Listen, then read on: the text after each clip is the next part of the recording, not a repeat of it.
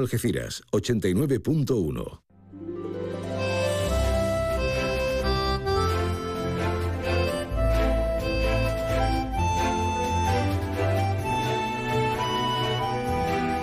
Más de uno Algeciras. María Quirós. Onda Cero.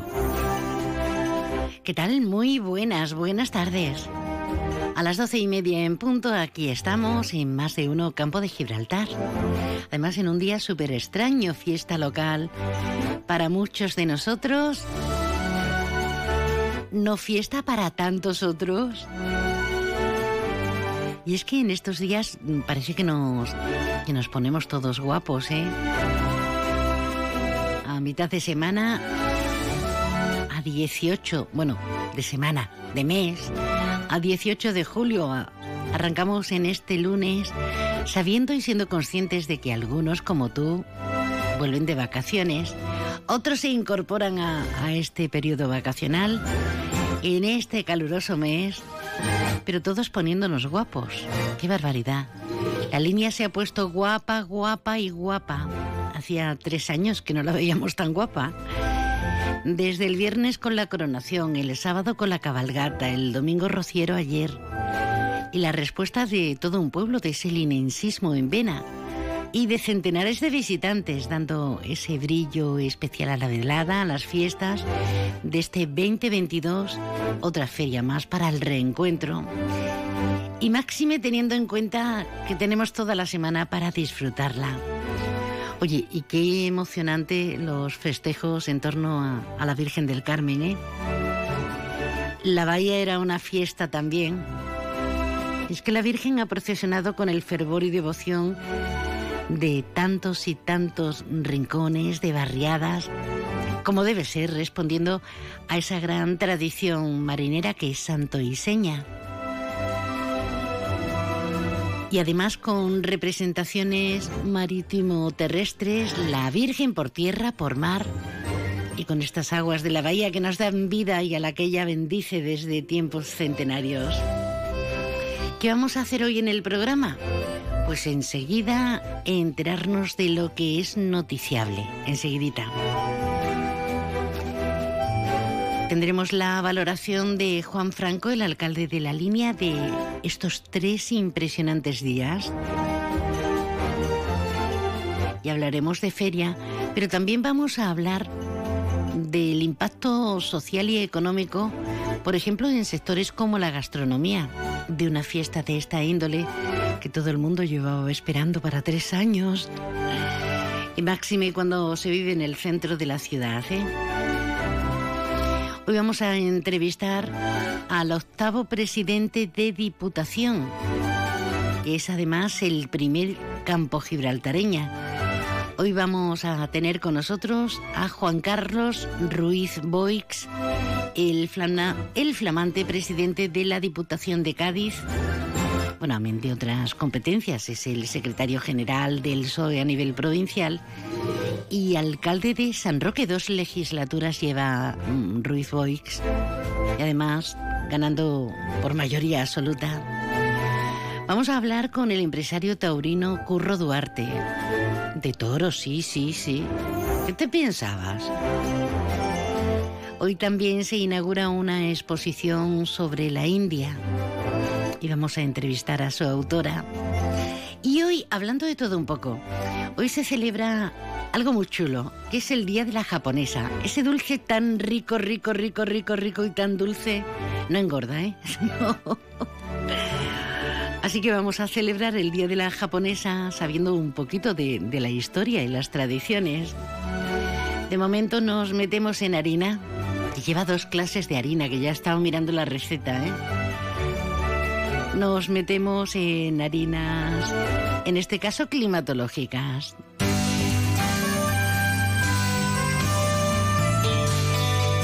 Ahora la previsión meteorológica con el patrocinio de CEPSA. Con el patrocinio de CEPSA nos vamos hasta la Agencia Estatal de Meteorología. Marta Alarcón, buenas tardes. Buenas tardes. Cielos despejados en la provincia de Cádiz, salvo intervalos de nubes bajas y brumas en el litoral y área del estrecho, con temperaturas máximas en descenso en el litoral y zona norte de la campiña. De cara a mañana continuarán los cielos despejados, salvo intervalos de nubes bajas en el área del estrecho y brumas sin descartar bancos de niebla. Tendremos temperaturas mínimas sin cambios y máximas en ascenso en el noroeste y campiña alcanzando los 38 grados en Arcos de la Frontera 37 en Jerez de la Frontera, 29 en Algeciras y Rota o 28 en Cádiz. Los vientos serán variables flojos tendiendo a componente oeste flojo. Es una información de la Agencia Estatal de Meteorología. Gracias. De momento calor, aunque las previsiones indiquen que van a bajar un poquito, pero no nos vamos a hacer mucha locura inventiva, ¿eh? Nada.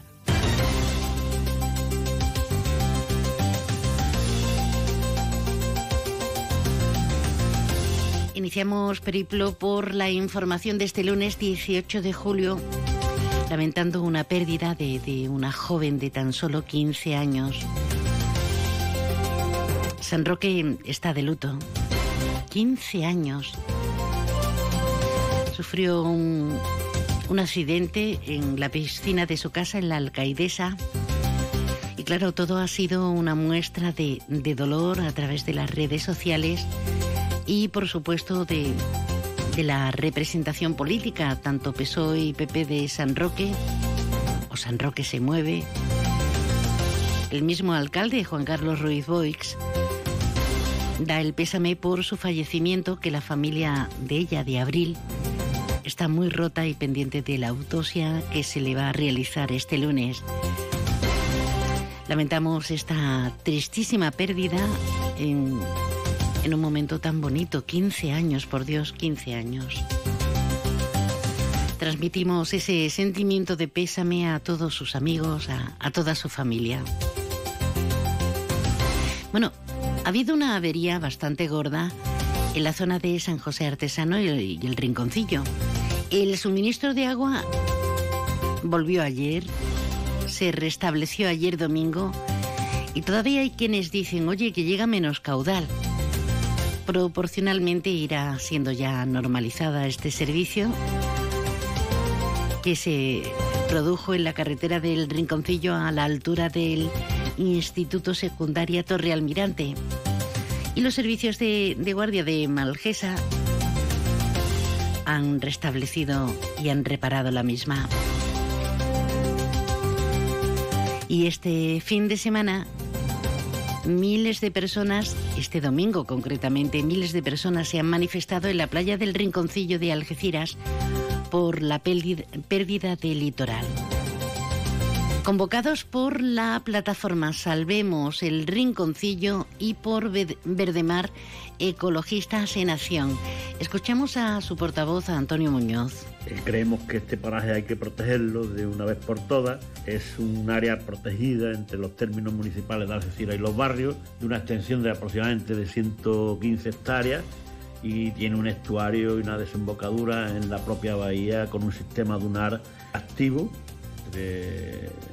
esta orilla de la bahía de Algeciras y bueno y denunciamos que se haya muy fragmentado perdiendo miles de metros cúbicos de arena al año y que hay que actuar con urgencia.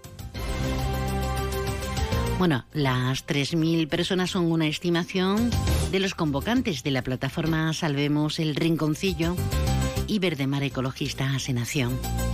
Y esta mañana les hablábamos en el informativo de primera hora de la aprehensión por la Guardia Civil de más de 1.500 kilos de atún rojo pescados ilegalmente.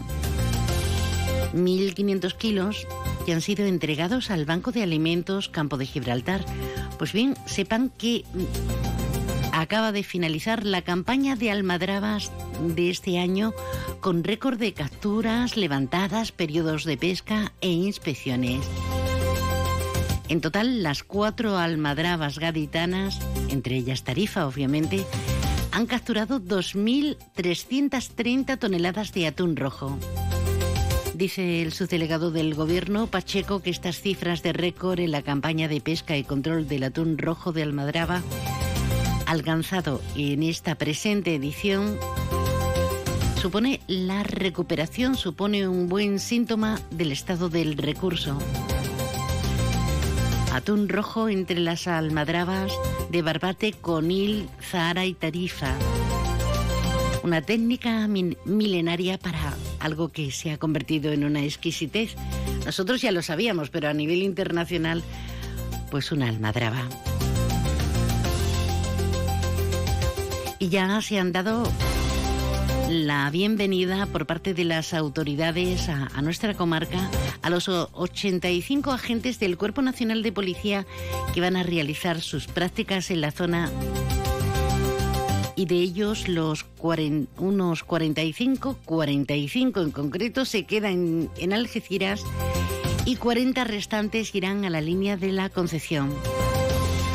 Por su parte, el alcalde de Algeciras, José Ignacio Landaluce, ha valorado muy positivamente la llegada de estos efectivos, pero se necesita más. Ha pedido al Gobierno central que aumente el número de efectivos de Policía Nacional para el control de la operación Paso del Estrecho para la OPE ante el incremento de pasajeros que en lo que llevamos de mes se sitúa alrededor de 250.000 personas por el puerto de, de, la ciudad. Escuchamos al andaluce. Le pido al ministro de Interior, le pido que se ponga con el campo de Gibraltar para cumplir con nuestras necesidades de fuerzas y cuerpos de seguridad del Estado, que es imperioso.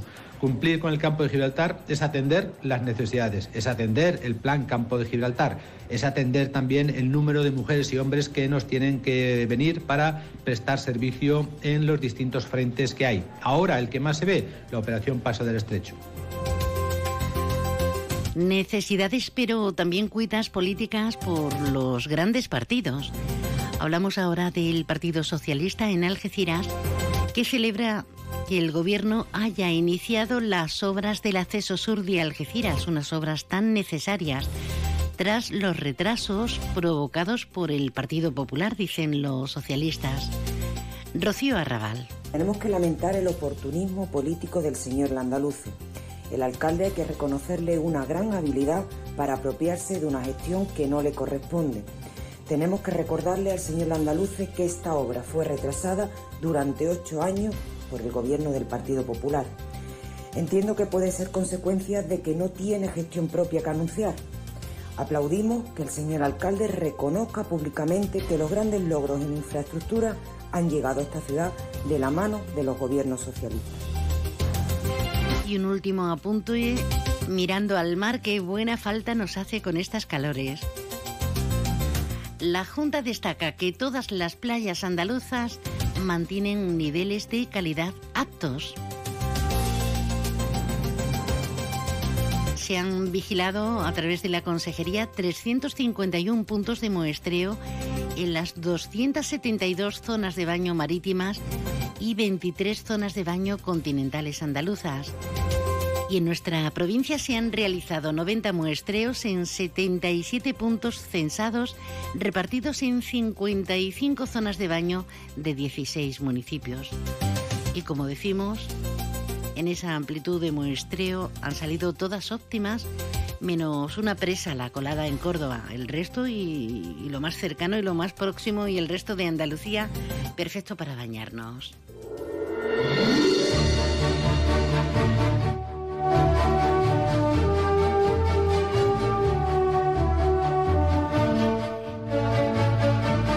Y había y hay ganas, tantas ganas de entolar el alma, de descansar, de disfrutar.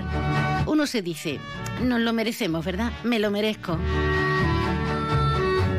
Me he ganado a pulso este descanso, este tiempo de, recreo como los niños, este tiempo de fiesta como en la velada y fiestas de este 2022 en la línea de la Concepción. No ha faltado un perejil y sobre todo muchísima gente porque se esperaba con muchísimas ganas.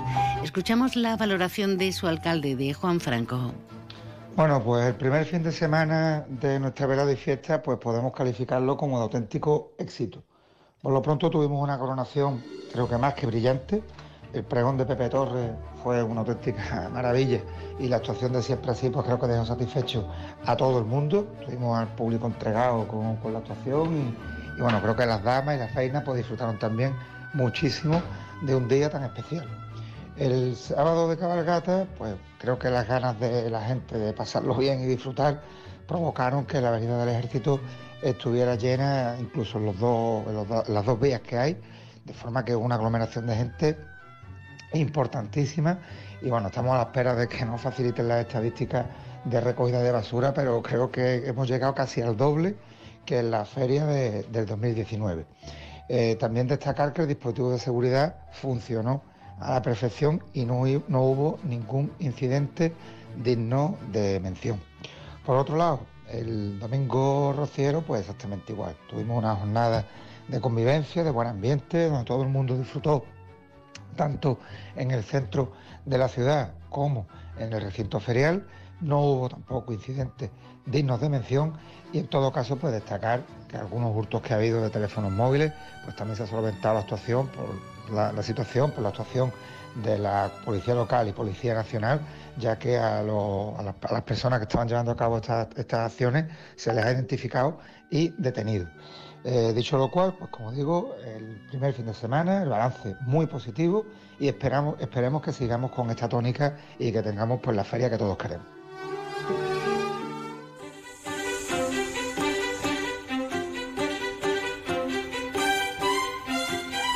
Una feria a la que le queda toda la semana enterita, hasta el domingo. ¿Y cómo estaban las calles, eh? el mismo viernes y el sábado para ver la cabalgata. Y ayer domingo, impresionante. Vamos a hablar con la Asociación Linense de Autónomos de Hostelería. ¿Es el momento de la recuperación plena o no? Vamos a averiguarlo y lo hacemos con su, con su presidente, con Santiago Macías. Santi, buenas tardes. Hola, buenas tardes. Oye, imagino que contenta. Estaba el alcalde Franco hablando y valorando estos tres primeros días, estos dos días completos y el día de la coronación. ¿Cómo, en principio, cómo lo valoras tú como linense, como un hombre que está en la calle siempre en contacto con el público, Santi?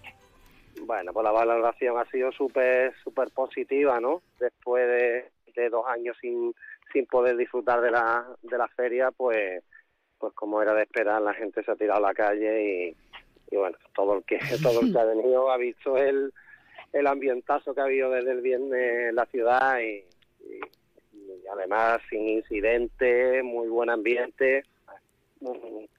fin de semana perfecto por ahora. La verdad es que el día de la cabalgata eh, fue impresionante. Había gente desde el mismo jueves eh, eh, cogiendo espacio, cogiendo sitio. Eso dinamiza a la ciudad. Em, vosotros no paráis de reinventaros desde el Bloomsday hasta la ruta del atún, tantas y tantas iniciativas. Ahora que por fin ha llegado la velada y fiestas de este 2022 y, y esa alegría que hay en las calles, ¿cómo repercute en el sector de la hostelería? Bueno, pues repercute pues, de una manera, eh, se multiplica la, la facturación por, yo qué sé, por dos, por tres, ¿no? es una inyección de dinero que, que nos viene en, una, en un mes que ya de por sí es bueno y, bueno, después de, de, todo lo que llevamos pasado y del invierno y demás, pues, pues esto, vamos, hay que, hay que cuando llueve, ¿no? Al, final va a ser, ¿verdad?, lo del apelativo de la salvadora, ¿no, Santi? Que siempre viene a, a upar a, sectores tan denostados, porque mira que lo habéis pasado mal, el sector de, la hostelería. Y parecía que íbamos a salir, se abrían, luego no se abría, luego... Eh, perimetraos, luego ha sido tremendo. Entonces las perspectivas son buenísimas. ¿Qué tipo de previsiones realizáis? Me refiero que a mí me parece dificilísimo, eh, para eso sois vosotros los profesionales, pero ¿cuánto compra uno y de qué manera para organizarse y que no le falte de al público?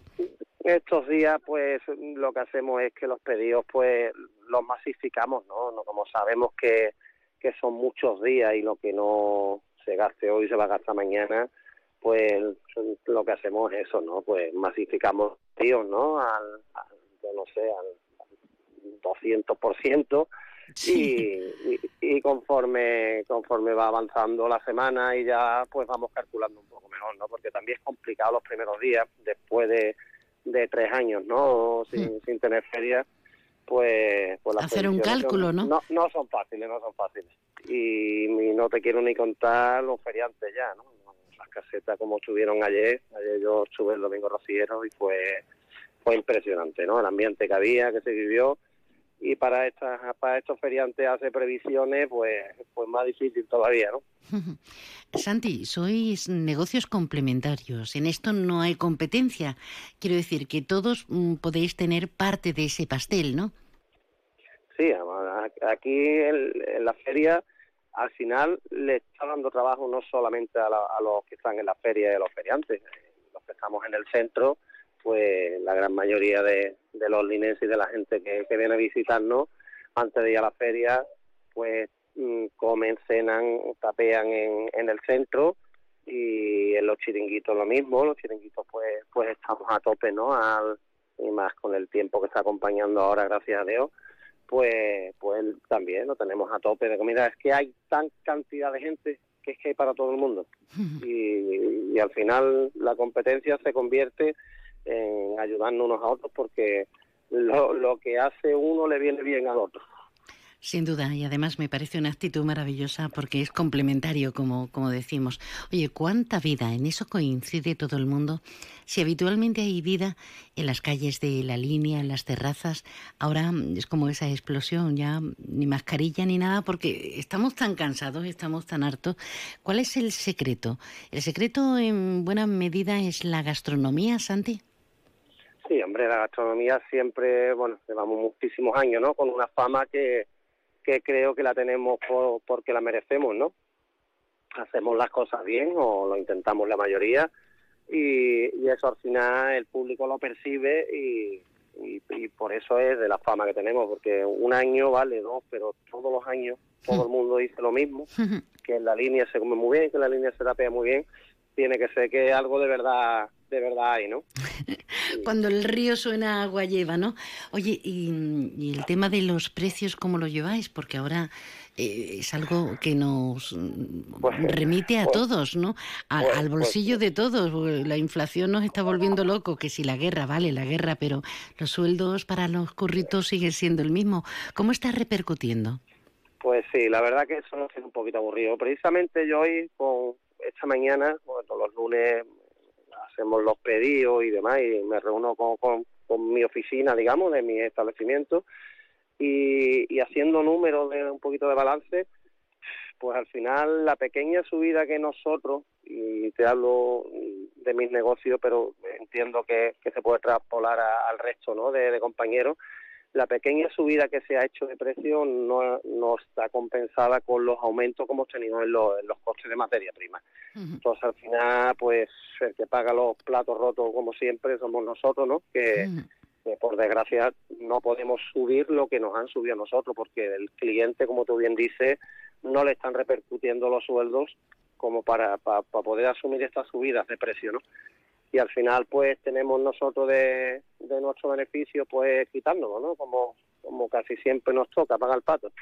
Esperemos que poquito a poco, pues la cosa se vuelva a por lo menos un poquito, porque porque está complicado, está complicada la cosa en ese, aspecto. Algunos, y esta es la última pregunta, algunos pensamos que hay quienes están haciendo el agosto, pues no sé si los intermediarios o tal, pero que, mm, eh, por ejemplo, en el tema de verduras, de frutas y de tantas cosas, eh, ha habido un incremento muy notable eh, que al final es como tú dices, claro, ¿qué vas a hacer? No jugar a pérdidas, pero tampoco incrementarlo tar- tanto como mm, para perder clientela. ¿Tú crees que hay quienes están haciendo el agosto, Santi?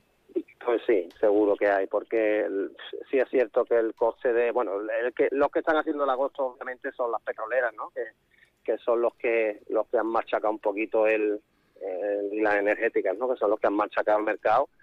Pero yo creo que algunos se están aprovechando de eso y, y le está poniendo un poquito más de pluma y, y sí que es cierto que hay cosas que vienen demasiado elevadas por- Mm. porque no tienen el coste energético que estamos hablando, ¿no? y, y bueno, pero sobre eso ya es, es lo que hay, hay que asumirlo y, Como- y nada, y como siempre pagar los platos rotos los mismos. Como no hemos dicho nombres, pues no nos van a partir la cara de momento, ni siquiera con carácter simbólico. Eh, Pues- Santi, Santi Macías, presidente de la Asociación Linense de Autónomos de Hostelería, gracias por estar con nosotros, que tengáis una feria fantástica, que nos queda toda la semana y que de verdad que el sector se dinamice y con ello pues todos ganamos. Un abrazo. Pues sí, muchas gracias.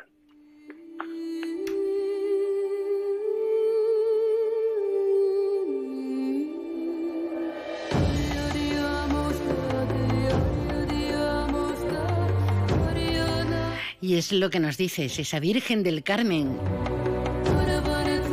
regalando sus bendiciones a las aguas de la bahía, que también había muchísimas ganas, muchísimas. El fervor de los miles y miles de creyentes en todos los núcleos marineros del campo de Gibraltar. Sabor a tradiciones, a entrega. La Virgen del Carmen en Algeciras, en lugares también como el Rinconcillo, en la línea con esas ofrendas florales que son un punto y referencia para todos. Una ofrenda floral que en este caso hizo la reina juvenil de la feria, Paula Quirós. La Virgen del Carmen y su procesión en Tarifa. La Virgen del Carmen en los barrios, en Palmones. La Virgen del Carmen en San Roque. Con procesiones en Torreguadiaro, Puente Mayorga y Guadarranque. Y nosotros que vamos a hacer un alto en el camino, pero antes te quiero invitar, le quiero invitar a compartir, a departir, a charlar, a hacer acotaciones o anotaciones al margen en este número de WhatsApp. Déjanos tu mensaje en el WhatsApp del programa 629 80 58 59. ¿Has tomado nota? Sí. Es que estamos en familia. 629 80 58 59. Esto es más de uno Campo de Gibraltar. En Hyundai hemos cumplido 30 años y para celebrarlo contigo hemos lanzado la edición especial i30N Line 30 aniversario, con toda la deportividad que buscas a un precio increíble. Disfruta de estos 30 años juntos y hazte notar con tu i30N Line 30 aniversario.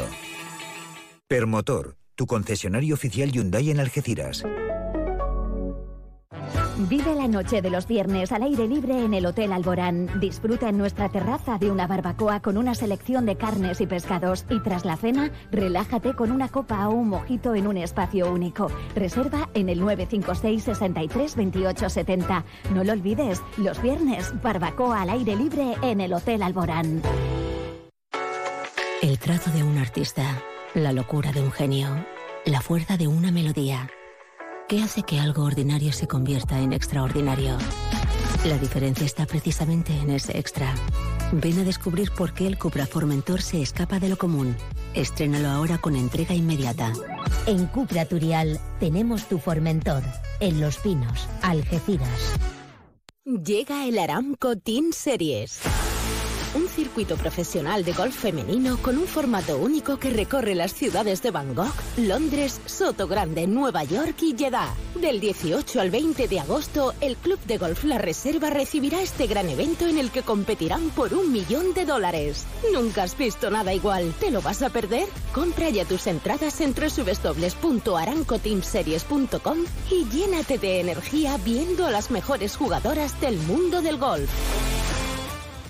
En la unidad de reproducción asistida del Hospital Quirón Salud Campo de Gibraltar te acompañamos y ayudamos a conseguir tu sueño de ser madre o a planificar tu embarazo cuando lo decidas, con profesionales de prestigio y la última tecnología. Solicita ahora tu test de fertilidad gratuito y conoce tu reserva ovárica. Infórmate en el 956 79 83 00. Quirón Salud, la salud persona a persona. Centro Comercial Bahía Plaza. Siente el cine a lo grande. Butacas VIPs, sonido envolvente, pantallas únicas. Odeon Experience en Bahía Plaza. Suena bien, ¿verdad? En Bahía Plaza ponemos la tecnología a tu alcance con el cine del futuro. Vívelo, siéntelo. Estamos en el polígono de Palmones. Cine a lo grande. En Onda Cero Algeciras 89.1, más de uno Campo de Gibraltar, con María Quirós. Segundos tan solo para las señales horarias de la una de este mediodía. Es tiempo para toda la información. No te me alejes un ápice.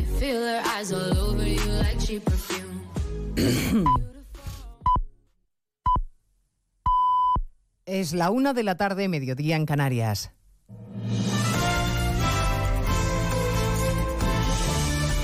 Noticias en Onda Cero. Buenas tardes, avanzamos algunos de los asuntos en los que estamos trabajando y que les contaremos con detalle a partir de las 12 en Noticias Mediodía. Muy pendientes un día más de los incendios que asolan nuestra geografía y que llevan arrasadas desgraciadamente más de 20.000 hectáreas. 36 focos permanecen activos, repartidos por Extremadura, Castilla y León, Galicia, Cataluña y Andalucía. A esta hora, lo peor, en la Sierra de la Culebra, otra vez en Zamora donde arden zonas que se salvaron de las llamas hace un mes. Dos víctimas mortales, un brigadista y un ganadero que se ha cobrado el incendio de Losacio. 14 poblaciones ya desalojadas y el AVE Galicia cortado última hora. Redacción en Castilla y León, Lucía Barreiro. Son ya dos las víctimas mortales en este incendio. El último, un pastor de 69 años que había salido con sus ovejas. Se suma el brigadista de una autobomba de 62 años que perdió ayer la vida mientras luchaba contra las llamas.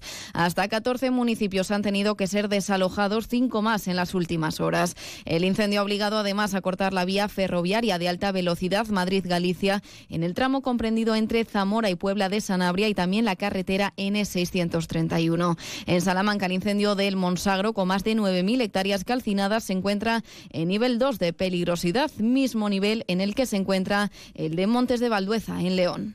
Avanza sin control también la llamas en la comarca catalana del Vallés, del Vallés con 300 efectivos trabajando con la previsión de que las tareas se van, a complicar con el paso de las horas. En Galicia, 9.000 hectáreas han ardido ya en los focos que siguen activos en Lugo y Orense. Mejores noticias llegan desde Extremadura, estabilizados los incendios de las Urdes y casas de Mirabete. Allí ha estado el presidente Sánchez apelando a la unidad ante una evidencia, que el cambio climático mata mata personas, mata también nuestro, nuestro ecosistema, nuestra biodiversidad y también destruye los bienes más preciados del conjunto de la sociedad. Esto me lleva a la siguiente reflexión. En primer lugar, a la necesidad de continuar reforzando esa coordinación, esa cooperación a la cual antes hacía referencia el presidente de la Junta de Extremadura. La política para prevenir incendios vuelve a enfrentar al gobierno de coalición. La vicepresidenta Yolanda Díaz insta al presidente a que pise el acelerador en las iniciativas que hace tiempo presentó Unidas Podemos. Este cometido forma parte del acuerdo de gobierno. Yo instaría a que se constituya la ponencia y esta ley, que es fundamental, eh, vea su curso. Hablar de extinción de incendios es como hablar de eh, la inspección de tributos. Es un elemento de centralidad del Estado, de la configuración democrática de cualquier país. Bueno, el intenso calor está claro que no ayuda a la extinción de los incendios. Hoy una veintena de provincias van a tener temperaturas superiores a los 40 grados. El aviso rojo se sitúa en Navarra, Álava, Guipúzcoa, Vizcaya y Navarra, que van a alcanzar los 42 en las horas centrales del día. La ola de calor y la sequía están afectando a la producción de cereal, ya de por sí mermada por la guerra de Ucrania. Están hoy los ministros de Agricultura de la Unión Europea hablando de ello. En el caso español, el ministro Luis Planas ha rebajado un 12% las previsiones de producción. No habrá, sin embargo, problemas de abastecimiento. El abastecimiento desde el punto de vista de la producción de pienso en España está absolutamente asegurado. Hemos diversificado las fuentes, se está comprando básicamente a Estados Unidos, a Canadá y a Brasil, por tanto no tenemos un problema de abastecimiento. Desde luego, la crónica política del día pasa por la dimisión de Adriana Lastra como vicesecretaria general del PSOE, según ella misma argumenta en un breve comunicado por razones personales. Seguirá como diputada. Está por ver cómo encaja Pedro Sánchez el puzzle de la Ejecutiva Socialista, cómo va a remodelar la dirección de cara al periodo electoral que empezará en unos meses. En meses podrá solucionar el difícil equilibrio que se había evidenciado entre Lastra y el secretario de Organización Santos Cerdán. Aunque le consta al presidente de Extremadura, Guillermo Fernández Vara, que se enteraba de la noticia mientras conversaba en más de uno con Rubén, con Rubén Bartolomé. El trabajo del partido es muy ingrato, muy, muy ingrato. Dedicar tu tiempo todo solo a la labor orgánica eh, es muy ingrato y muy, muy duro. ¿no?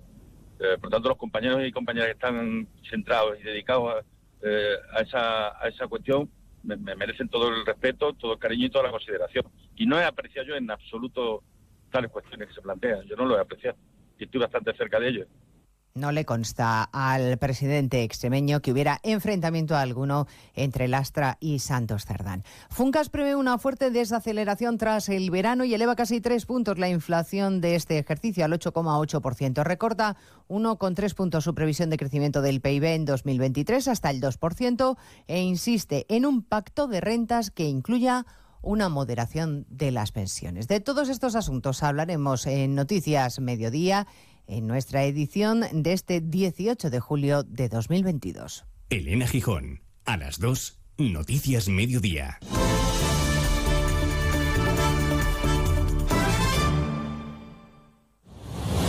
Este miércoles la selección femenina de fútbol ante la oportunidad de hacer algo grande. España a los cuartos de final. Será el miércoles contra Inglaterra. Desde las 9 de la noche en la web y en la app España-Inglaterra. Llega la hora de la verdad en el cruce contra la selección organizadora y favorita al título.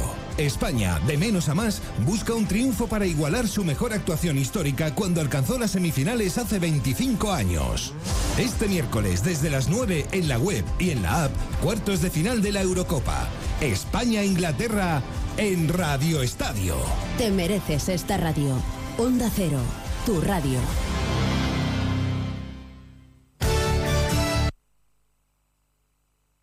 Cero Andalucía, sobre todo. Diseño, carácter, determinación. Así somos en Piel de Toro, una marca que refleja un estilo de vida que trasciende frontera. Piel de Toro, tienda de colores, amante de nuestra herencia del sur. Entra a nuestra página web pieldetoro.com y aprovecha hasta el 70% de descuento. Pieldetoro.com, bandera de estilo español. Este verano no pases calor y pon el aire sin miedo a que suba la factura de la luz. Aprovecha los precios revolucionarios de Social Energy e instala paneles solares de primeras marcas en tu tejado con 25 años de garantía. Pide tu estudio gratuito y aprovecha las subvenciones disponibles. 955 44 11 11 y socialenergy.es. La revolución solar es Social Energy. Qué bien sienta llegar al hotel y darte por fin ese capricho. Disfrutar de las vistas desde la terraza o con los pies en la arena. Qué bien sienta comenzar ese libro mientras tus hijos juegan en el agua. Qué bien sienta el verano. Y qué bien sienta en Barceló Hotel Group. Reserva ya tus vacaciones de verano en barceló.com. Andalucía. En Onda Cero, Noticias de Andalucía. Jaime Castilla. Buenas tardes, avanzamos a esta hora algunas de las noticias que ampliaremos en el informativo de las 2 y 20. Andalucía vive hoy una jornada en la que los termómetros dan un ligero respiro tras el calor extremo de la semana pasada, gracias a que está previsto que las máximas no superen los 40 grados. Hoy son tres las provincias en aviso naranja por altas temperaturas, Granada, Jaén y Córdoba. En el Parlamento tiene lugar hoy la ronda de contactos del presidente de la Cámara, Jesús Aguirre, con los diferentes portavoces de los partidos de cara a preparar el debate de investidura de estos próximos miércoles y jueves, en el que saldrá elegido reelegido como presidente de la Junta, Juanma Moreno. En lo económico, el último barómetro andaluz del Centro de Estudios Andaluces, publicado hoy, refleja que la inflación y la subida de precios va a provocar que el 13% de las familias andaluzas hayan tenido que modificar o cancelar sus vacaciones este verano. También en asuntos veraniegos, Andalucía acumula ya 23 personas fallecidas por ahogamiento en sus playas, ríos y embalses. Es la segunda comunidad en número de muertes por esta causa durante el mes de junio, con 11 víctimas tan solo por detrás de Baleares, según datos de la Real Federación Española de Socorrismo. Pero hay más noticias, vamos ahora a conocer la actualidad que deja la jornada en cada provincia y comenzamos en Almería. En Almería, exitazo del Dream Beach que vuelve a arrasar. El festival de música electrónica más importante del continente ha vuelto con fuerza después del parón por la pandemia con más de 100.000 asistentes. En Cádiz finaliza la campaña de pesca en las almadrabas gaditanas con la captura de 2.330 toneladas de atún rojo entre las almadrabas de Barbate, Conil, Zara y Tarifa. En Ceuta, 4.000 vehículos pasaron el pasado fin de semana por el circuito diseñado para el tránsito fronterizo con motivo de la operación Paso paso del estrecho. La delegación del Gobierno asegura que la previsión para los próximos días es que sigan llegando coches para pasar la frontera del Tarajal y se espera sobre todo un aumento significativo el fin de semana que viene. En Córdoba, los bomberos siguen rastreando el río Guadalquivir a su paso por la capital para encontrar al hombre de 30 años desaparecido ayer mientras se bañaba junto a un amigo. El Grupo Especial de Operaciones GEO de la Policía Nacional se suma en unas dos horas a las labores de búsqueda. En Huelva son ya 14 los municipios que sufren cortes de suministro de agua nocturna. Este fin de semana se han sumado Arco, Cumbres de Medio, Cumbres de San Bartolomé, Cumbres Mayores, Aroche e Hinojales. Ya sufrían esta situación Cala, Higuera de la Sierra, Santa Olalla del Cala, Puerto Moral y las aldeas de Jabuguillo, La Umbría y Valdezufre. Los cortes previstos solo para los días en tres semanas se han ampliado a todas las noches de 12 de la noche a 7 de la mañana. En Granada, la operación llevada a cabo el pasado 4 de julio por la Guardia Civil y Vigilancia Aduanera en un yate de lujo del puerto deportivo Marina del Este se ha cerrado con la incautación de 1.700 kilos de hachís y la detención de dos extranjeros que ya han ingresado en prisión. La operación comenzó varios meses atrás con la investigación de un grupo criminal dedicado al tráfico de hachís desde Marruecos hacia diferentes países de Europa.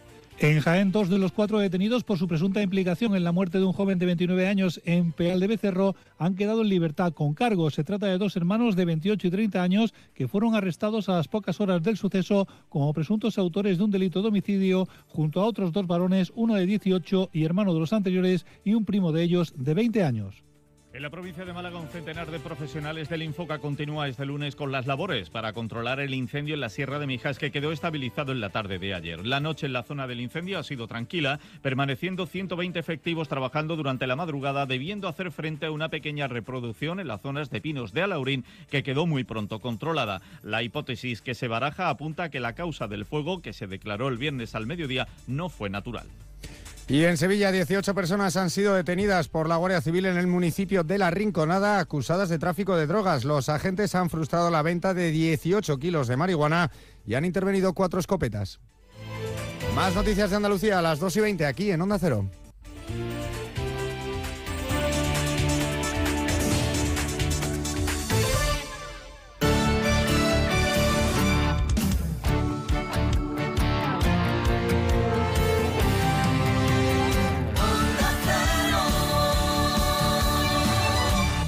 ¿Qué tal? Eh, es la una y 11 minutos. Escucha usted Onda Cero en la provincia de Cádiz.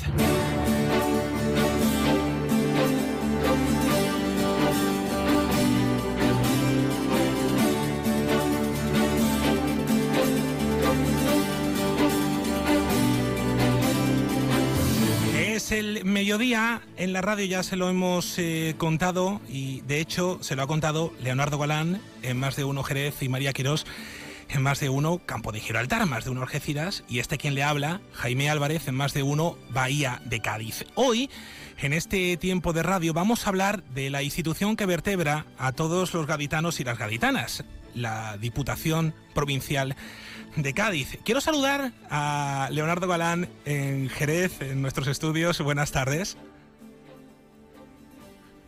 A ver, ahora, ahora sí. Leonardo, buenas tardes. Muy buenas tardes, Jaime, ¿qué tal? ¿Cómo estás? Echando el ratito para, para hablar precisamente de la provincia de Cádiz y María Quirós en Algeciras. Buenas tardes. ¿Qué tal, compañeros? Muy buenas a toda la audiencia y especialmente a vosotros.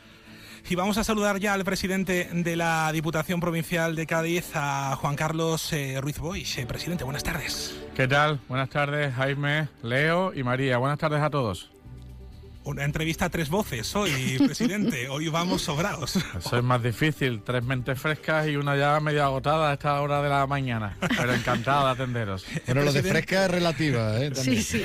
por mi parte. Tú sabes, pues fresca ya lo vemos. Bueno, presidente, eh, lo suyo no es una, una llegada, una primera llegada a, a la Diputación de Cádiz, ya que usted ha sido vicepresidente de la Diputación, ha sido partícipe de la gestión hasta ahora de primera mano. Pero ahora bien, ¿dónde cree usted, eh, presidente, necesario poner el acento en esta recta final de la legislatura provincial? Bueno, pues en el empleo tenemos esa carencia principal de situarnos, como yo digo, en un doble 6 negativo. Doble 6 es negativo porque la provincia de Cádiz, desgraciadamente, se sitúa, en este caso, a la cola de las provincias con mayor tasa de desempleo. Lo hacen unos números que rondan el 25%, que son 6 puntos menos que la tasa de empleo de Andalucía, que se sitúa en un 19%, que a su vez se sitúa en un 6% menos que la tasa de empleo nacional o de desempleo nacional de España, que está en un 13%. Ese es nuestro reto, el ir acercándonos en primer lugar al escalón de la tasa de desempleo andaluza, que está, como digo, alrededor del, día, del 19, y luego el poder optar también a reducirla hasta esa tasa media de desempleo que tiene nuestro país del 13%.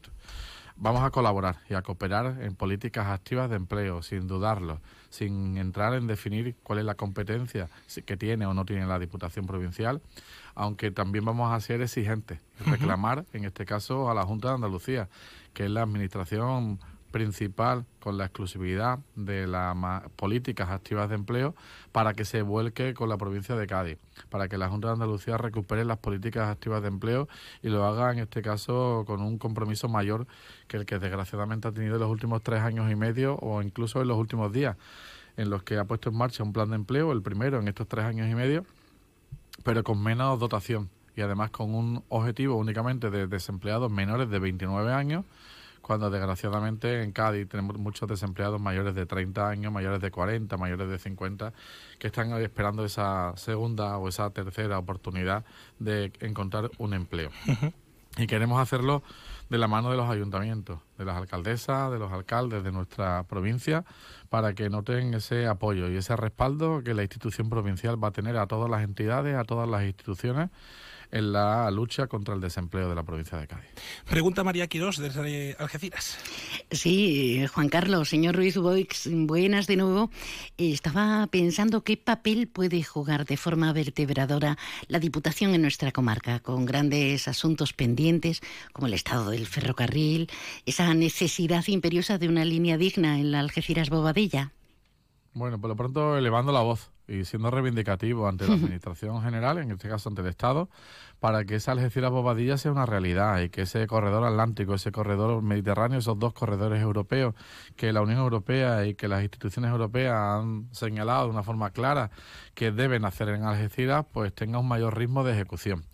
Desgraciadamente, la Algeciras Bobadilla es una actuación, una actividad que llevamos hablando más de 20 años. Ha habido impulsos, principalmente en los gobiernos de José Luis Rodríguez Zapatero, donde se actuó en el tramo entre San Pablo y Ronda, y luego en estos últimos cuatro años en el gobierno de Pedro Sánchez, donde se actuó principalmente en el campo de Gibraltar, en la salida, en el kilómetro cero, en Algeciras, en la comunicación con la estación de San Roque, con Almoraima en Castellar, con Jimena y buscando San Pablo. Pero nos queda todavía el tramo más complejo y más difícil que afecta a la provincia de Málaga, que es el que debe comunicar Ronda con Antequera son algo más de 100 kilómetros y ahí es donde está la mayor dificultad, ahí es donde tenemos los problemas medioambientales y ahí es donde hemos visto a una Junta de Andalucía que actúa de forma torpe, que debería de haber pedido una declaración de impacto ambiental simplificada para agilizar los plazos y en este caso está enredada en mayor documentación y en la fase en la que estamos ahora mismo es la redacción de esas días, de esas días ordinarias, declaración de impacto ambiental ordinaria, que tiene ralentizado el que se puedan invertir los 300 millones de euros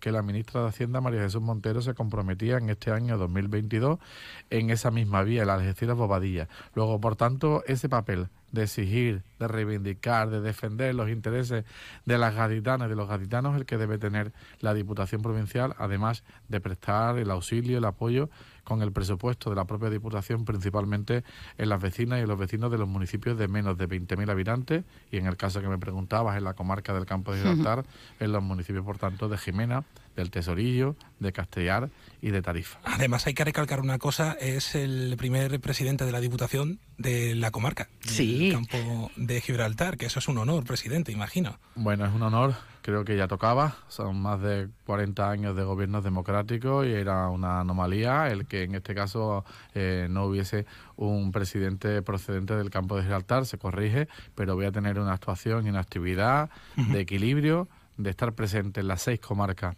de la provincia. Lo haré, por supuesto, la del campo de Gibraltar, pero al mismo ritmo que en la bahía de Cádiz, que en la sierra de Cádiz, que en la costa noroeste, que en las Andas o que en el marco de Jerez. Las seis comarcas van a tener el apoyo y el respaldo del gobierno que tengo el honor de presidir. Y de hecho nos vamos hasta Jerez, Leonardo Galán.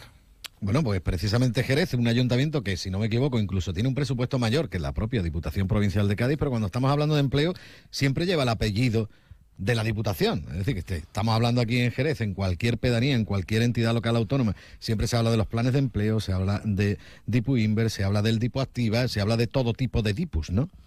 Bueno, yo quiero desde aquí mandarle un saludo y mi cariño y mi respaldo a la alcaldesa de Jerez, que viene trabajando en los últimos siete años por defender los intereses de las jerezanas, de los jerezanos, con un presupuesto, como bien dices, elevado, pero con una claridad de un ayuntamiento prácticamente en la bancarrota, en la bancarrota de una herencia eh, de difícil gestión que tiene pues prácticamente atados de manos y de pies el, el futuro de Jerez y sé que con la innovación con el trabajo, con la dedicación y trabajando para eh, ordenar esa deuda, está intentando hacerlo lo mejor que, puede.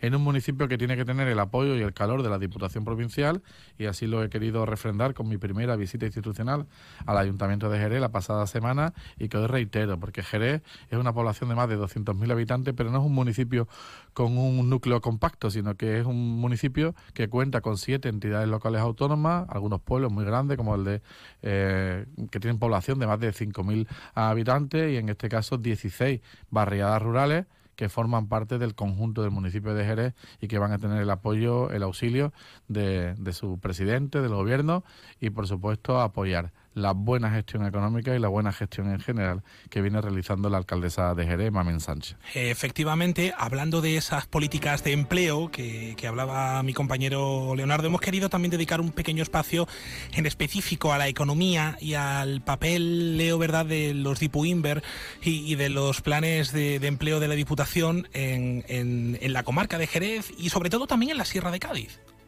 Bueno, ahí venimos trabajando, como bien dices, con Dipuinver en la provincia global, movilizando, en este caso, en actuaciones de infraestructuras públicas, mejorando las infraestructuras públicas, las calles, los viales, las plazas, las infraestructuras culturales, deportivas respetando la autonomía de cada gobierno municipal, en el que el alcalde y la alcaldesa ha marcado la prioridad de ese municipio, pero donde el ayuntamiento, en este caso la Diputación, perdón, provincial de, Cádiz, ha estado presente y que en este ejercicio 2022 cuenta el área de desarrollo local más de 26 millones de euros, más de 26 millones de euros que se están ejecutando, que se están eh, realizando, pues más de dos centenares de actuaciones de inversión en toda la provincia. Pregunta Leonardo Galán. Sí, precisamente eh, una de las cuestiones importantes que nos encontramos en Jerez es IFECA, el Palacio de, Exposiciones que tenemos aquí. Eh, desde la Diputación Provincial de Cádiz se han realizado unas importantes inversiones en los últimos años. Se pretende ampliar las diferentes actividades, las diferentes ferias y demás que se organizan en este, en este lugar. Bueno, la idea es que la provincia de Cádiz acoja el mayor número de ferias, de actividades que vengan a dinamizar a promover actividades económicas y tenemos claro que IFECA tiene que ser uno de los motores económicos más que nada por las infraestructuras, que hay que intentar aprovecharlas no solo en las fechas habituales donde ya tiene hoy en día contenido, sino intentar que sean las 52 semanas que vayan teniendo actividades. Lo haremos de la mano del Ayuntamiento de Jerez por compatibilizar, por complementar las distintas agendas eh, económicas, culturales, deportivas que puede tener ese, ese recinto y vamos a intentar también ponerlo a disposición de todos los sectores económicos, de todos los sectores sociales, para que sepan que está a su disposición esa institución. María Quirós teniendo en cuenta que, vivimos en una zona de privilegio en toda la provincia, pero en la comarca del Campo de Gibraltar, en materia económica, tenemos el primer polígono industrial de Andalucía, el primer puerto de, todo el Mediterráneo. Teniendo uh, todo eso en cuenta, ¿qué estrategias se pueden llevar a cabo para dinamizar el empleo? Eh, quizá pase por eh, una mejor educación, la FP dual. Bueno, yo creo que la FP dual es una de las eh, ambiciones, objetivos que ha puesto encima de la mesa el gobierno de España que quiere potenciar la formación profesional que muchas veces ha estado, pues no sé si catalogada, valorada de una forma inferior a la realidad.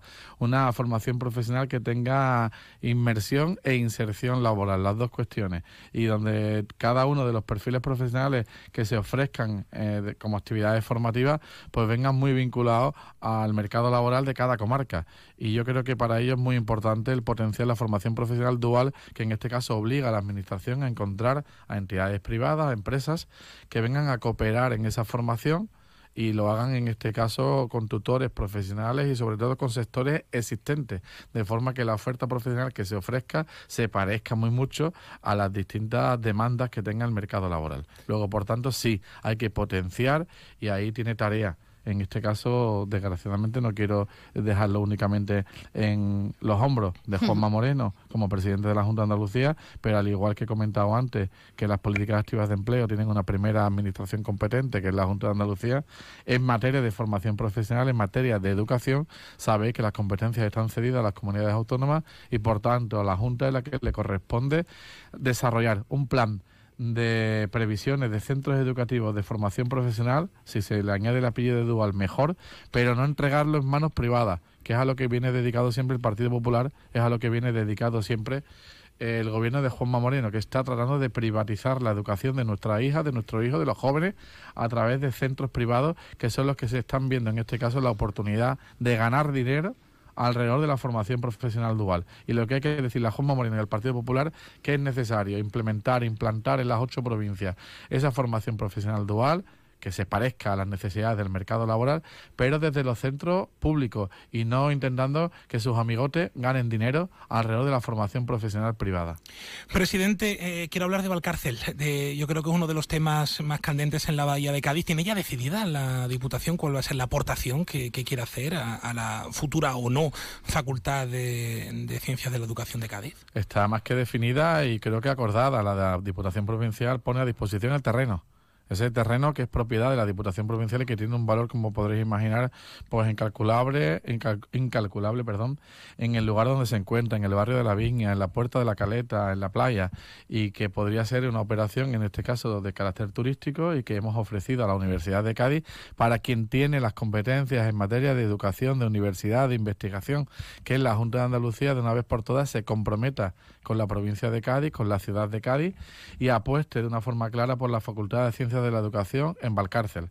Y con un presupuesto que lo lo dije el otro día en la rueda de prensa en el edificio provincial y hoy lo hago aquí en los micrófonos de Onda Cero, donde vuelvo a reclamar al presidente de la Junta de Andalucía, Juanma Moreno, y al consejero, que no sabemos quién va a ser, de Educación, para que en el próximo presupuesto de la Junta de Andalucía se incluya una cuantía de 50 millones de euros, 50 millones de euros para la construcción, la rehabilitación de ese centro educativo que dé espacio en la viña a la Facultad de Ciencias de la Educación.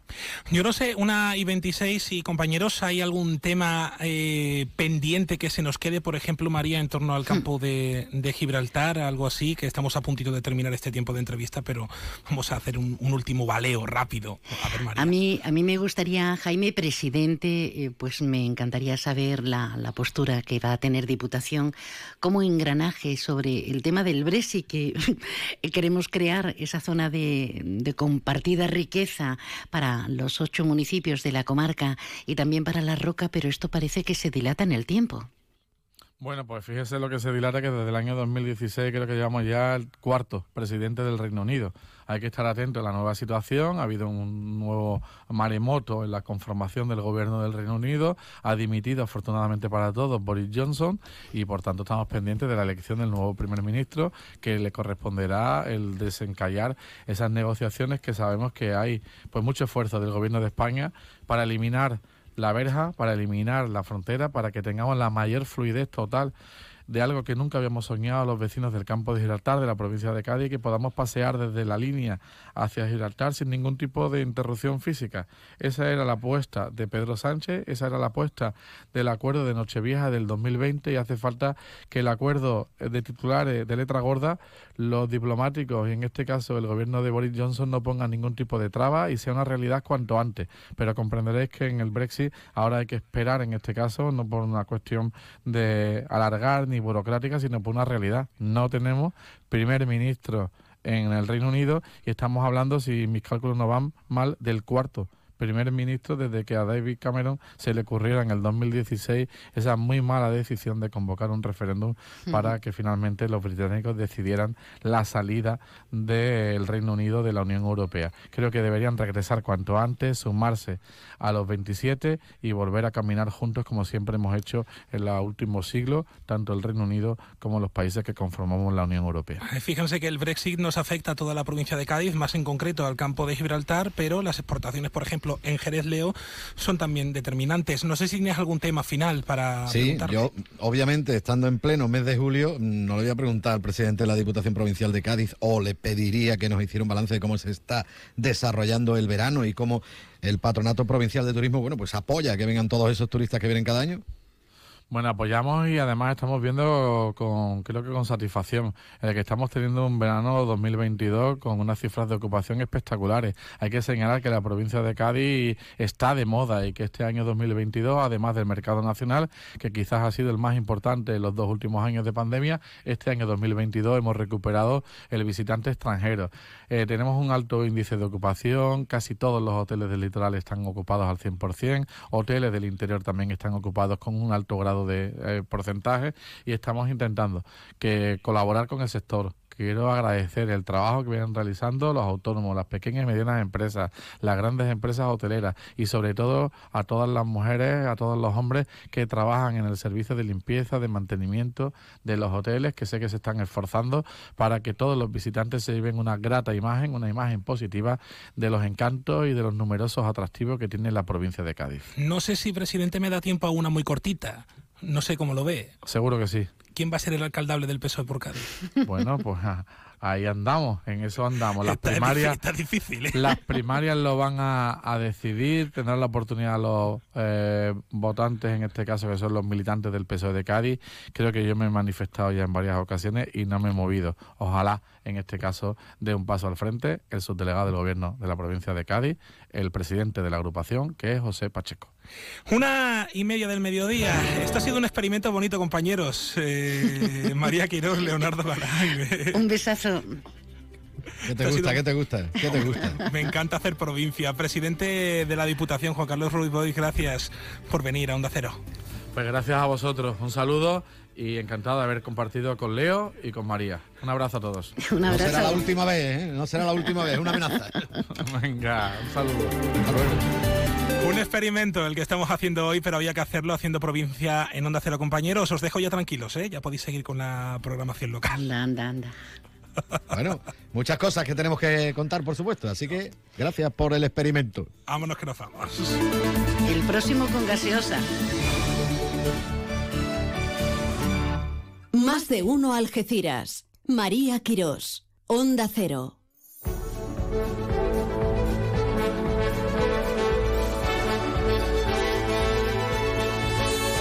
Sensaciones maravillosas. Compartir en, provincia, a nivel provincial. Con Onda Cero Cádiz, con nuestros compañeros de Onda Cero Jerez.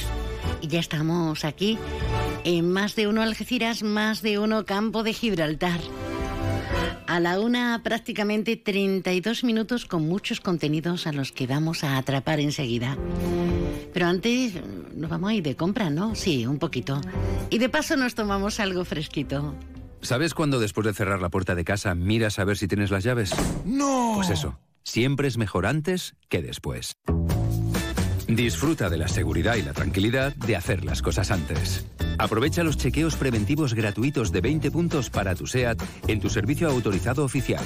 Nadie como SEAT para cuidar de tu SEAT. Ya sabes, tus chequeos antes en SEAT Turial, en Polígono La Menacha de Algeciras. Como el sol de Andalucía. Trocadero Sotogrande presenta Trocadero Flamenco Festival.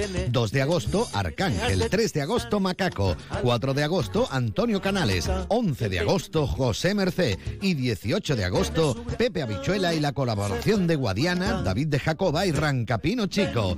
Reserva ya. Entradas disponibles en www.grupotrocadero.com o en cualquier trocadero.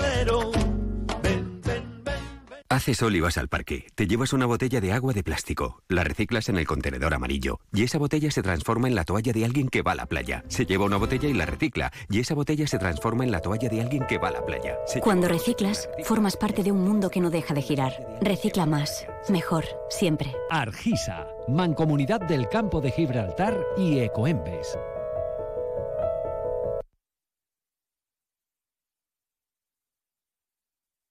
Vuelo tu capote, pinta Verónica al trote del toro en el redote. Parece la maestra una academia de danza, oh, oh, cortijo de Onda Cero Algeciras, 89.1. El traje grana y oro como ensartando un clavel. Y en tus brazos soñadores, alfileres de colores, ole, ole, Qué bonita es la estética, qué bonitas las formas, la plasticidad. Amén del arte, quien entienda, ¿eh? Quien entienda. Nos vamos hasta la línea de la Concepción, porque, claro, estamos en la velada y fiestas, estamos en la feria y tenemos dos importantes citas taurinas en la Plaza del Arenal. Lo hacemos con el empresario linense y matador de toros, don Francisco José Cabrera Beñolo. Para todos. Curro Duarte, buenas tardes. Hola María, muy buenas tardes. ¿Qué tal? Está todo ultimado, todo preparado, pero ¿cómo están todos los previos?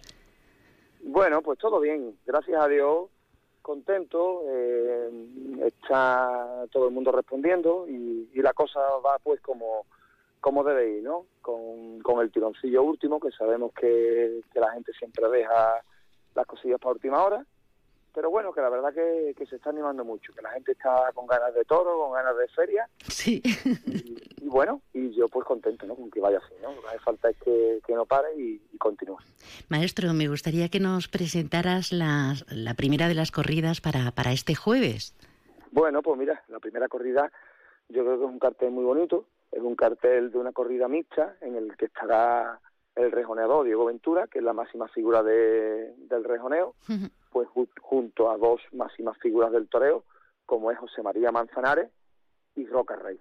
Yo creo que el cartel es un cartel pues espectacular, un cartel sí, sí. de auténtico lujo, ¿no? Como sabemos que ahora mismo Roca Rey es el torero revelación, ¿no? De estos últimos años. Y, y bueno, y el empaque que, que, le da el cartel pues José María Manzanares, ¿no? Con toros de, de los espartales para el rejoneador y cuatro toros de Núñez del Cubillo para los diestros. Mejor imposible. Bueno, eh, es mejorable si tenemos una buena tarde de toros eh, el viernes. También la Plaza del Arenal, recién remozadita, que está hecha un dulce, segunda de las corridas de, de la legendaria ganadería Miura.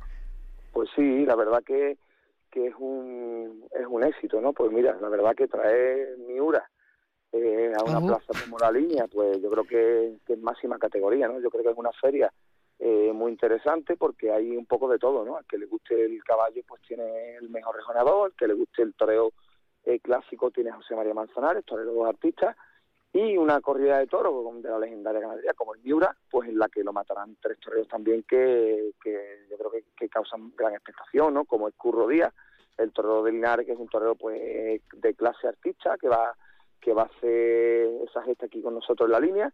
Lo matará también Manuel Esquivano, que es el torero que, ahora mismo este año mató seis toros de Miura en, en Sevilla, ha triunfado, viene triunfando en Pamplona. Y el tercero, pues, el, es David Galván, ¿no? torero que, últimamente pues, está triunfando por toda la zona. Un torero que nos ha encasillado con ese encaste. Pero bueno, yo le he hecho el compromiso y él pues lo ha tomado como una gesta. Y mira, viene de triunfar de seis toros ayer que mató en, en su, en su pueblo, ha triunfado en Algeciras, viene triunfando en Estepona, ha triunfado en muchos sitios y yo creo que es una cosa pues que va a ser un aliciente para esa corrida. Yo creo que es una feria bonita, una feria en la que todo el mundo, todo el campo de libertad puede disfrutar de una plaza que es súper cómoda, eh, coqueta y una plaza -huh. con una historia que, que siempre está catalogada como la mejor feria de sur de España, ¿no? dentro de la categoría de tercera. ¿no? Es una responsabilidad muy grande, Curro, eh, el llevar la Plaza de Toros porque, claro, después de toda la remodelación había tantas expectativas. Yo creo que en ese sentido, eh, como ya se, se, en un momento determinado se determinó en este caso, y perdón por la reiteración, con el Ayuntamiento de la Línea, eh, que iba a ser algo a compartir entre espectáculos mmm, como corridas, pero también con la cultura.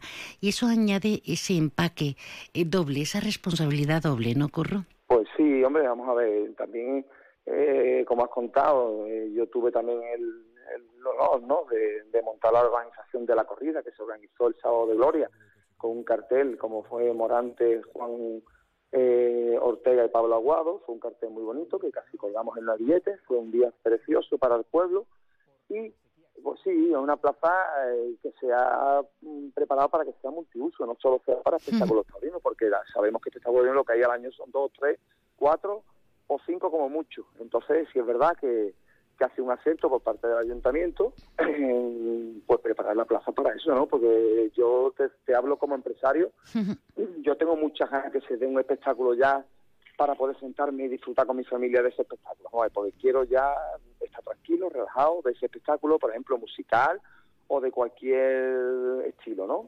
Y la verdad que, que es un acierto, porque la plaza siempre eh, yo desde pequeño eh, recuerdo haber visto muchísimos conciertos aquí y muchos espectáculos de todas clases. Y más habiendo nacido al ladito mismo, ¿no? De la Plaza de Toros. Este ha sido el patio de mi casa. Yo he vivido prácticamente 20 meses. Yo vivo enfrente, como saben, en el Museo Taurino que tenemos nosotros.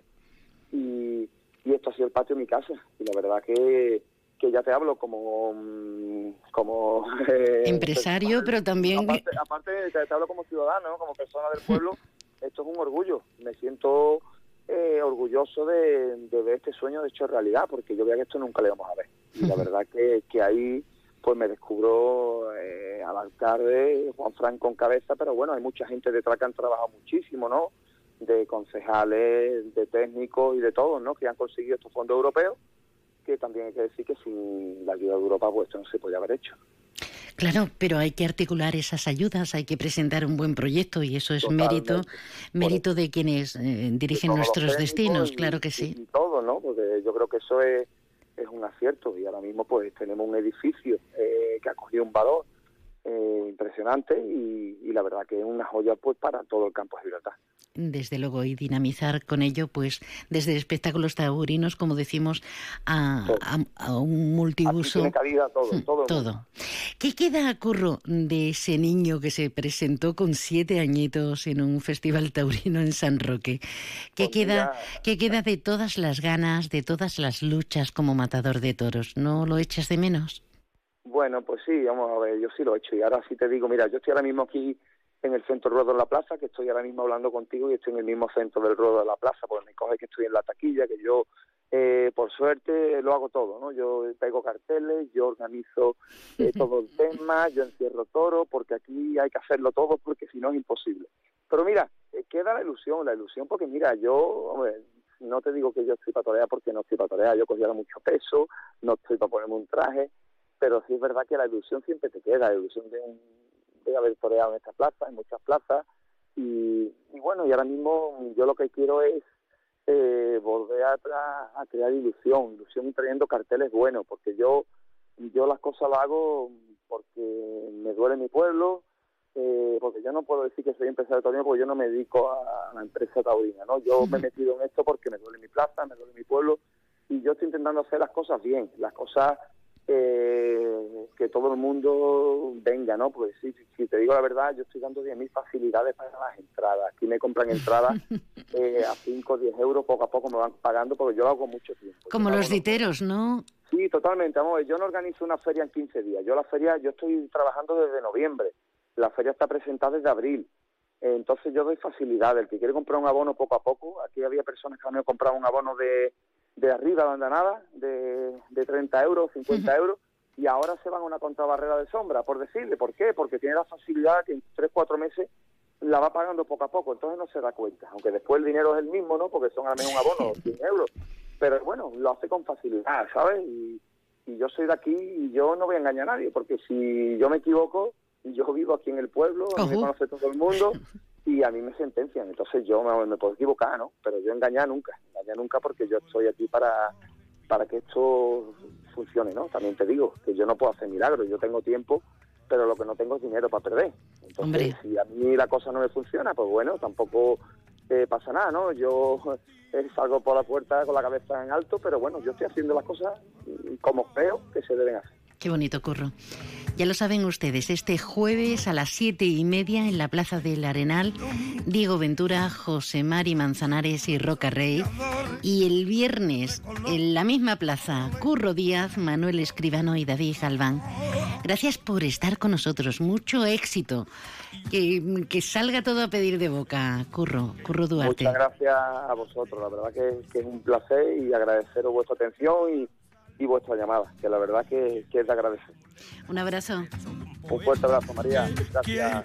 El al cielo en Pepe, que, que bronce de la cultura de toro por la cintura y tu muñeca un chicotel. Y en tu rostro soñores hay alfileres de colores. Ole, ole. En Onda Cero Algeciras 89.1, más de uno Campo de Gibraltar, con María Quirós. En Hyundai hemos cumplido 30 años y para celebrarlo contigo hemos lanzado la edición especial i30N Line 30 aniversario, con toda la deportividad que buscas a un precio increíble. Disfruta de estos 30 años juntos y hazte notar con tu i30N Line 30 aniversario. Permotor, tu concesionario oficial Hyundai en Algeciras. Si quieres degustar España y andar entre parques naturales, navegar entre el Océano Atlántico y el Mar Mediterráneo, recorrer prados, caminar entre viñedos y huertos, con la carta de restaurante Cepas puedes hacer un tour gastronómico. En nuestros platos, los sabores. En nuestros vinos, los aromas. El despertar de tus sentidos será nuestro placer. Reservas al 956 57 27 27. Restaurante Cepas, en Playa Getares. Centro Comercial Bahía Plaza. Siente el cine a lo grande. Butacas VIPS, sonido envolvente, pantallas únicas. Odeon Experience en Bahía Plaza. Suena bien, ¿verdad? En Bahía Plaza ponemos la tecnología a tu alcance con el cine del futuro. Vívelo, siéntelo. Estamos en el polígono de Palmones. Cine a lo grande.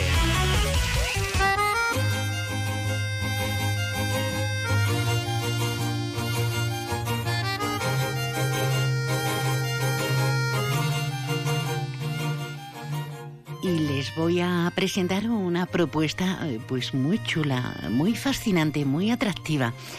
Eh, desde hoy ya tenemos la nueva exposición, la gran exposición, me dicen algunos, de la fotógrafa linense Marina Romoda.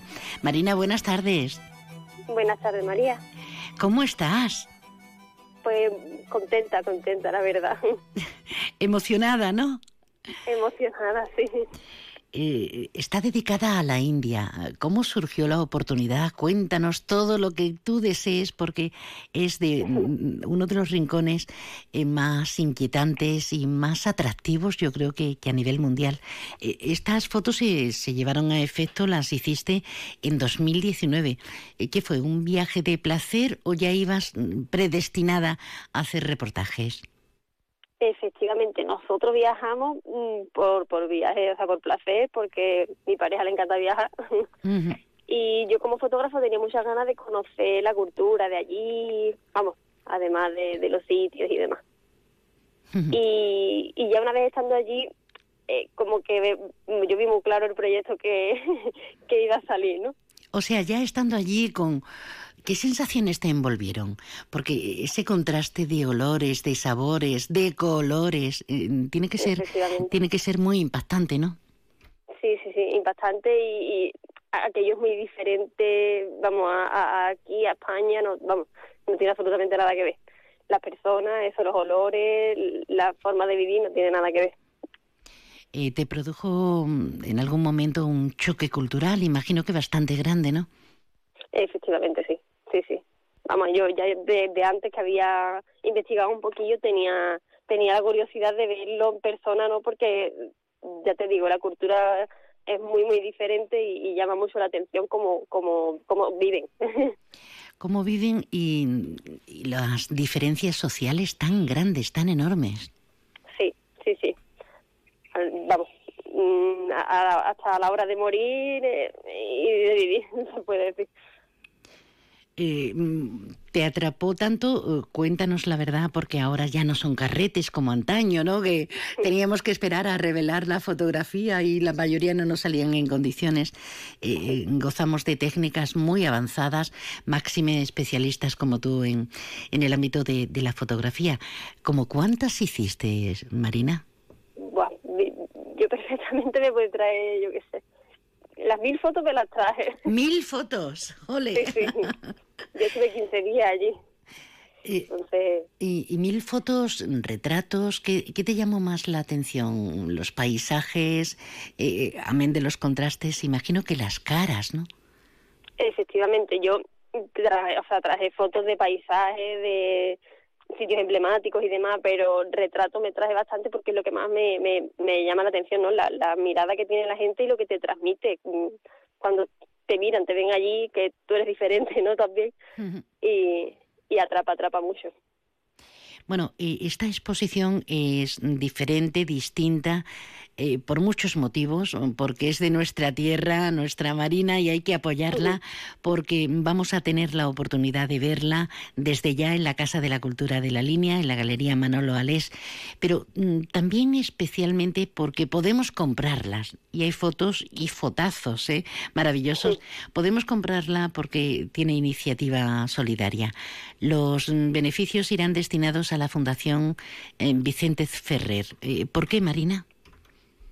Pues principalmente porque yo estuve allí también, nosotros estuvimos en, la Fundación Vicente Ferrer los últimos días del viaje, pasamos allí dos noches y estando allí te enseñan el trabajo que, que realizas. Y sinceramente te, te, te llena te llena de que, que, que invierten el, dinero de una buena manera en hospitales, colegios, ayudando a mujeres. Efectivamente, eh, hacen muy, muy buen trabajo.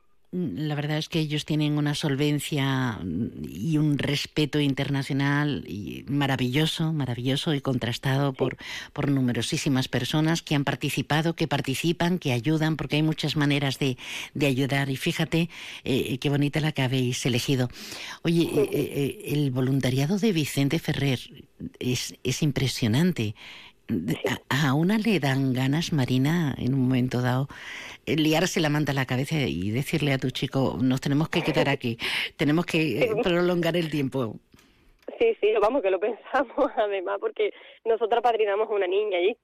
Ah, qué bien. Y, y no, no, nos ofrecieron ir a conocerla, al pueblo donde vivía, pero ya nos teníamos que volver y no nos dio tiempo. Bueno, si la conoces ya, entonces ya me quedo.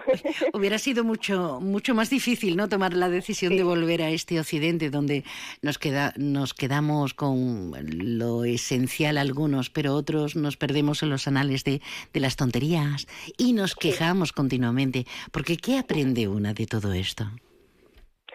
Pues mira, mm, tú vienes de allí, o sea, mentalmente aprendes a, a, que hay cosas que realmente no tienen la importancia que nosotros le damos aquí. Tú lo ves a ellos allí que no, no tienen absolutamente nada y, y que son tan felices y que parece que no preocupa nada, ¿no? Y nosotros aquí por dos tonterías ya hacemos un mundo, eh, te, te, enseña, te enseña que te da una lección de vida, vamos. Un amigo mío hace ya años eh, estuvo en la India un par de veces y hablando de, los contrastes, yo no, no lo he visitado, es una asignatura pendiente. Hablando de lo que había vivido, me contó, dice, fíjate eh, lo que es mm, vivir en la calle, por ejemplo, ¿no? Hay castas que, que, no tienen ni, ni, un techo y además son, son muy numerosas, no hablamos de una persona aislada. Dice, donde la, la, la, mayor riqueza que tienen es, por ejemplo, poseer un gato. Digo, un gato, si no tienen ni para comer, dice no, porque hay muchas ratas, hay mucho bicho, y tener un gato y tenerlo a tu lado cada noche, pues te garantiza seguridad. Qué fuerte, ¿no? Qué fuerte. sí, efectivamente. Mm, bueno, querida, eh, ¿cuánto valen las fotos? ¿Cuántas mm, vamos a, a, poder ver en la Galería Manolo Alés y desde qué precio Mm, podemos adquirirlas? Pues mira, dependería de la foto, pero vamos, en principio voy a ofrecer, vamos, que la exposición está compuesta por 19 retratos y 20, 20 fotos de paisaje y a la venta están todas. A la venta están todas desde, no sé decirte exactamente el precio porque van en distinto material, tamaño, o sea que la gente va a poder elegir a lo que puedan permitirse. ¿no? La tenemos desde hoy y hasta finales de, de, agosto, hasta el 31 de agosto, mes y medio para pasearnos y para ver en horario de verano, de lunes a viernes, de 10 a 2 de la tarde, esta exposición. ¿Cómo se llama? ¿La India la exposición? Los ojos de India. Los ojos de India. Me comió los ojos. Los ojos de India de nuestra linense de pro, Marina Romoda. Marina, mucha suerte. Enhorabuena por este tipo de iniciativas. Muchísimas gracias, María. Un besito gordo. Venga, muchas muchas gracias. Un abrazo. No sé si la ambientación nos viene como anillo al dedo, pero sí que visitamos parajes exóticos, pero llenos de, sabores. De sabores, bueno, nos vamos a poner como el Kiko. Hoy es el Día de la Japonesa. Sí, ya sé que estamos en plena feria, en plena velada y fiestas de la línea, pero la japonesa es orgullo, es tradición. Nos vamos hasta la pastelería Mo Moca, Moca, con Isidoro Javier Vega. Buenas tardes, Isidoro. Hola, buenas tardes. ¿Te pillo con las manos en la masa? Pues justamente sí. Y haciendo japonesa. Qué ricas. Eh, ¿Cómo, ¿Cómo hemos llegado a ser el referente en toda la provincia de Cádiz? Japonesas hay en todas partes, pero las que se hacen en la línea, para orgullo de todos, de los linenses y de los campos gibraltareños, son únicas. ¿Por qué? Bueno, en principio decirte, María, que este dulce no se encuentra, no voy a decir que en ningún sitio, pero es muy difícil de encontrarlo una vez que se sale del campo de Gibraltar. De hecho, para obtener este pastel, pues muchas personas que vienen de la Costa del Sol o fuera de, digamos, como te he dicho, del campo de Gibraltar, tanto Cádiz, Sevilla, Huelva, pues pasan por las pastelerías de aquí de la línea para llevar y probar este este dulce. Y la verdad como es un referente porque, ya le digo, nació aquí, vamos, en la línea y fuera de, del municipio pues difícil de, encontrar. La japonesa debe su nombre a, la similitud, a la semejanza que tiene con el típico bollo japonés, el pambao, ¿no? Eh, ¿quién, ¿Quién lo creó aquí en la línea? Pues correcto, es como el pambao. Muchas veces nos, nos preguntamos qué fue antes, el nombre o el dulce. y, y, conocemos que había hace muchísimos años una, una pastelería en la calle Real que se llamaba La Japonesa, o sea que antes fue el nombre de, del comercio y luego se creó una persona que vino de fuera y creó este dulce. Este dulce, como bien dice, es referente similitud al pambao y luego va rellena. Lo tradicional es ponerla de crema pastelera o rellenarla de cabello de ángel. Mm. Y en, en, algún momento que otro, que también no lo hacemos por encargo, como es en el día de hoy, que el Día de la Japonesa que se celebra aquí en, en la línea, coincidiendo con nuestra feria y velada, la fiesta, pues se rellenan de muchísimas más cosas. Qué es bien. una masa frita Una- y luego se cala con miel. Y eso está, vamos, como para caer dos lágrimas de, de placer con, con el calor y todo. Es que los dulces son dulces y además hay mm, otras que ya se van innovando, pero lo esencial es eh, esa, esa masa con cabello de ángel, con crema, crema pastelera, eso es lo esencial. ¿Dónde estáis? La, la moca, moca, ¿dónde, La ¿dónde está? pastelería está en la barriada de San José, en Periañe, en la calle Río Rosa, número 16, muy cerquita de la iglesia de, de San José. No tenemos pérdida. Gracias por atendernos, que salgan muy ricas, que vendáis mucho, no solamente hoy, que es el Día de la Japonesa, sino como lo hacéis siempre. Muy bien, aparte de, de decirle esos dos rellenos que son los más típicos, pues también en un día de como hoy pues se hacen las de Kinder, las de dulce de leche, Ya las ves. de chocolate, o sea que hay muchísimas más variedades que el resto del año. La operación Bikini en marcha. Sí, Isidoro, un abrazo, gracias. Gracias por su llamada y por tu atención. Buenas tardes. Es que tenemos a nuestro alcance delicias increíbles. Hoy, Día de la Japonesa, nos podemos dar un homenaje, pues para merendar, por ejemplo. En Ópticas Traverso disponemos de las últimas novedades en audífonos y accesorios. En nuestro gabinete de audiología le realizamos una revisión gratuita con los medios tecnológicos más avanzados, financiación sin intereses desde solo 39 euros. Estamos en la línea Pueblo Nuevo de Guadiaro, San Roque, Algeciras y Jimena. Traverso Audio, al servicio de la comarca del Campo de Gibraltar. Los de siempre, donde siempre. El salto de tu vida en paracaídas no empieza así. ¡Allá voy! Todo empieza antes con un... ¿Y si salimos? Todo empieza aquí, entrando en el SEAT Ateca con el espacio y la tecnología que necesitas para convertir el tiempo en lo que tú quieras. Estrena ahora tu SEAT Ateca con entrega inmediata. Consulta la oferta en SEAT.es. Recoge ya tu Ateca en SEAT Turial, en Los Pinos, Algeciras. En Leroy Merlin estamos de aniversario. Ahora la cocina de tus sueños es más asequible que nunca. Tenemos una amplia gama de electrodomésticos a precios inmejorables. Además, disfruta de nuestra financiación hasta en 60 meses sin intereses hasta el 27 de julio. Leroy Merlin da vida a tus ideas. En Onda Cero Algeciras 89.1, más de uno Campo de Gibraltar, con María Quirós. Y en segundos con las señales horarias de las 2 de la tarde con toda la información.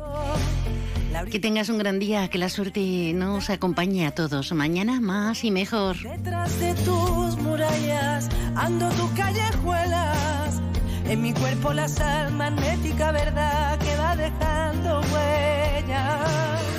Hay quien dice me